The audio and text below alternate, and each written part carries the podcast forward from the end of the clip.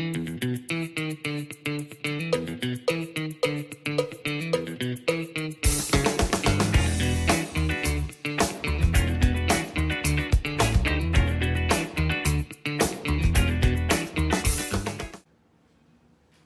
家好，欢迎来到股气。那感谢大家收听。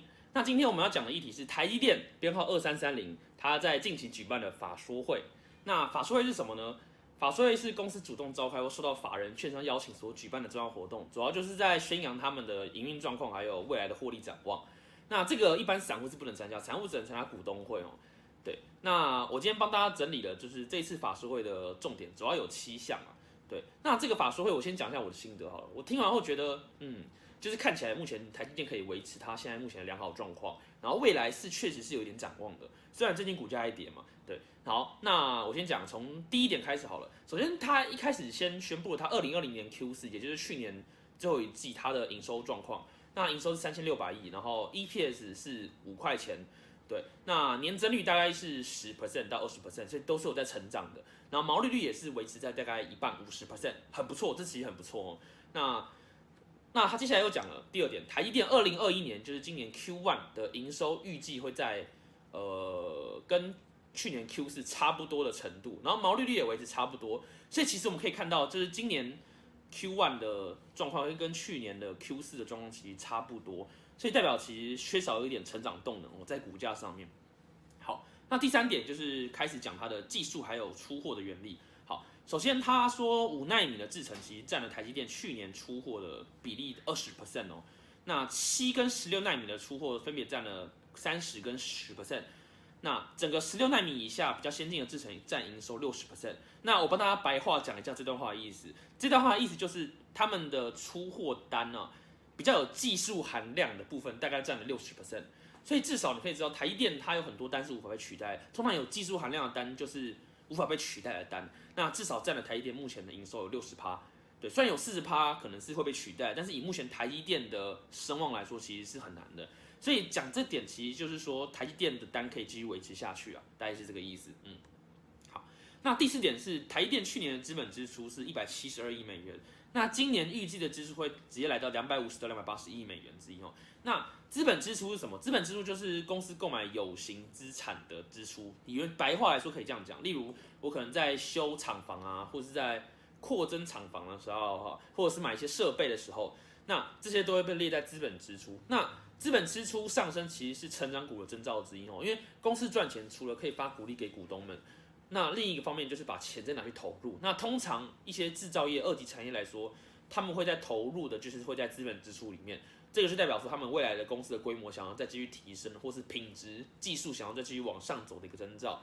所以台积电有这个资本支出提升的征兆，我觉得是代表它未来有成长性的特征之一。嗯，好，那它这个资本支出为什么要提升快一倍那么多？哦，那主要八十八会用在一些先进制程。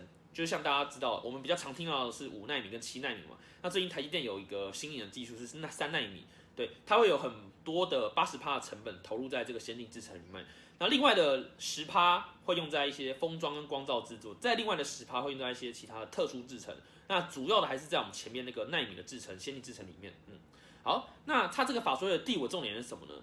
首先就是在这个台积电过往的比较流行的五纳米之后呢，三纳米制程是最新的新技术嘛。那这个三纳米制程，他们预计能达到什么效益？首先就是效能可以提升十五 percent，相较以往，然后功耗可以降低三十 percent。那这个也符合最近大家注重环保或是绿能的概念嘛？嗯，对。那他觉得这个三纳米制程呢，未来在一些高效能运算或者智慧型手机的应用上，都会有客户愿意投入。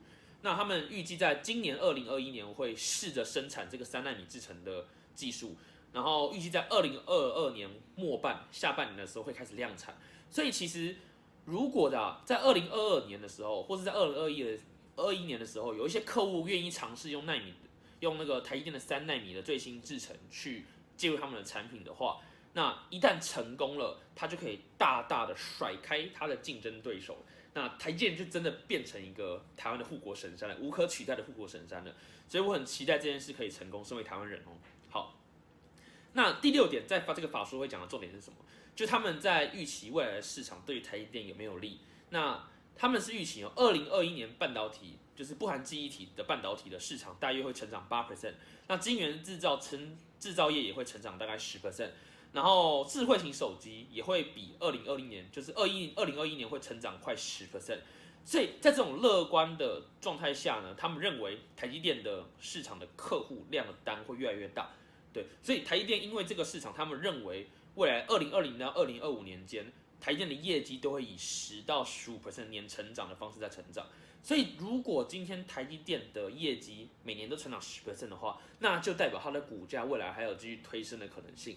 那目前股价台积电的 EPS 大概是三十嘛，对，其实已经有一点把这个未来的成长已经考量进去了。那如果它在二零二一年跟二零二零两连续两年都可以维持十 percent 的成长，他说到做到。的话，那我觉得六百以上其实都还有很多的机会可以继续往上涨。好，那最后一点就是纯股族最重要的、最在意的鼓励政策。